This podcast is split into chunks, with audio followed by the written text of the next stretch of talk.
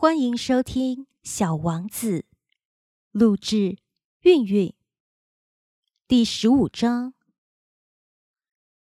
第六颗行星则要大上十倍，上面住着一位老先生，他在写作大部头的书。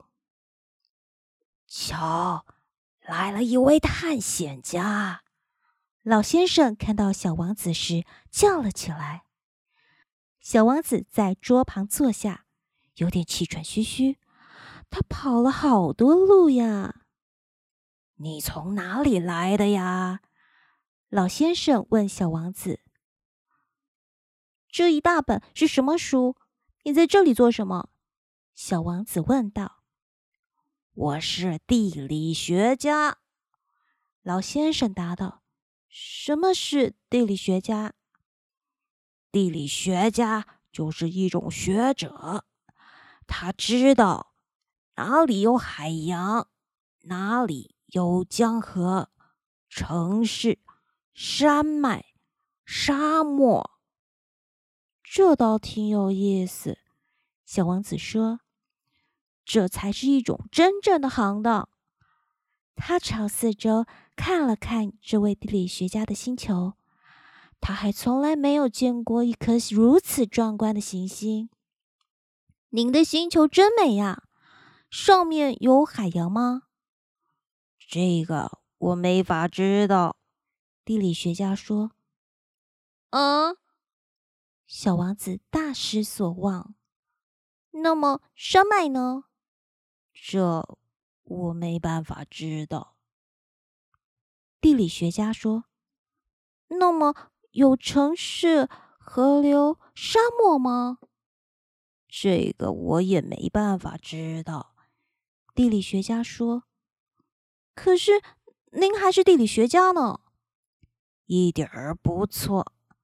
地理学家说：“但是我不是探查家，我手下一个探查家都没有。”地理学家是不去计算城市、河流、山脉、海洋和沙漠的。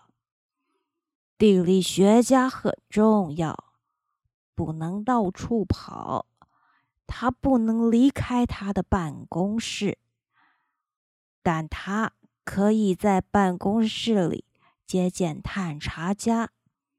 他询问探查家。把他们的回忆记录下来。如果他认为其中有个探查家的回忆是有意思的，那么地理学家就对这个探查家的品德做一番调查。这是为什么呢？因为一个说假话的探查家。会给地理书带来灾难性的后果。同样，一个太爱喝酒的探查家也是如此。这又是为什么？小王子说：“因为喝醉了酒的人把一个看成两个，那么。”地理学家就会把只有一座山的地方写成两座山。我认识一个人，他要是搞探查的话，就很可能是不好的探查员。小王子说：“这是可能的。因此，如果探查家的品德不错。”就对他的发现进行调查，去看一看吗？不，那太复杂了。但是，要求探查家提出证据来，例如，假使他发现了一座大山，就要求他带来一些大石头。地理学家忽然忙乱了起来。正好，你是从老远来的吧？你是个探查家，你来给我介绍一下你的星球吧。于是，已经打开登记簿的地理学家削起他的铅笔来。他首先是用铅笔记下探查家的描述，等到探查家提出了证据以后，再用墨水笔记下来。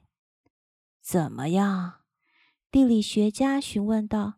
“哦，我那里。”小王子说道，“没有多大意思，那儿很小。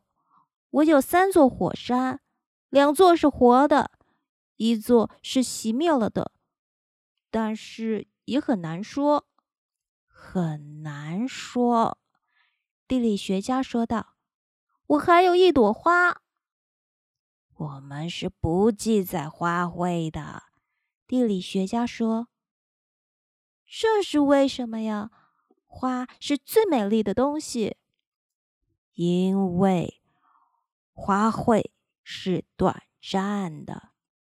什么叫短暂？”地理学书籍是所有书中最严肃的书，地理学家说道：“这类书是从不会过时的，很少会发生一座山变换了位置，很少会出现一个海洋干固的现象。我们要写永恒的东西。”但是熄灭的火山也可能会再复苏的。小王子打断了地理学家：“什么叫短暂？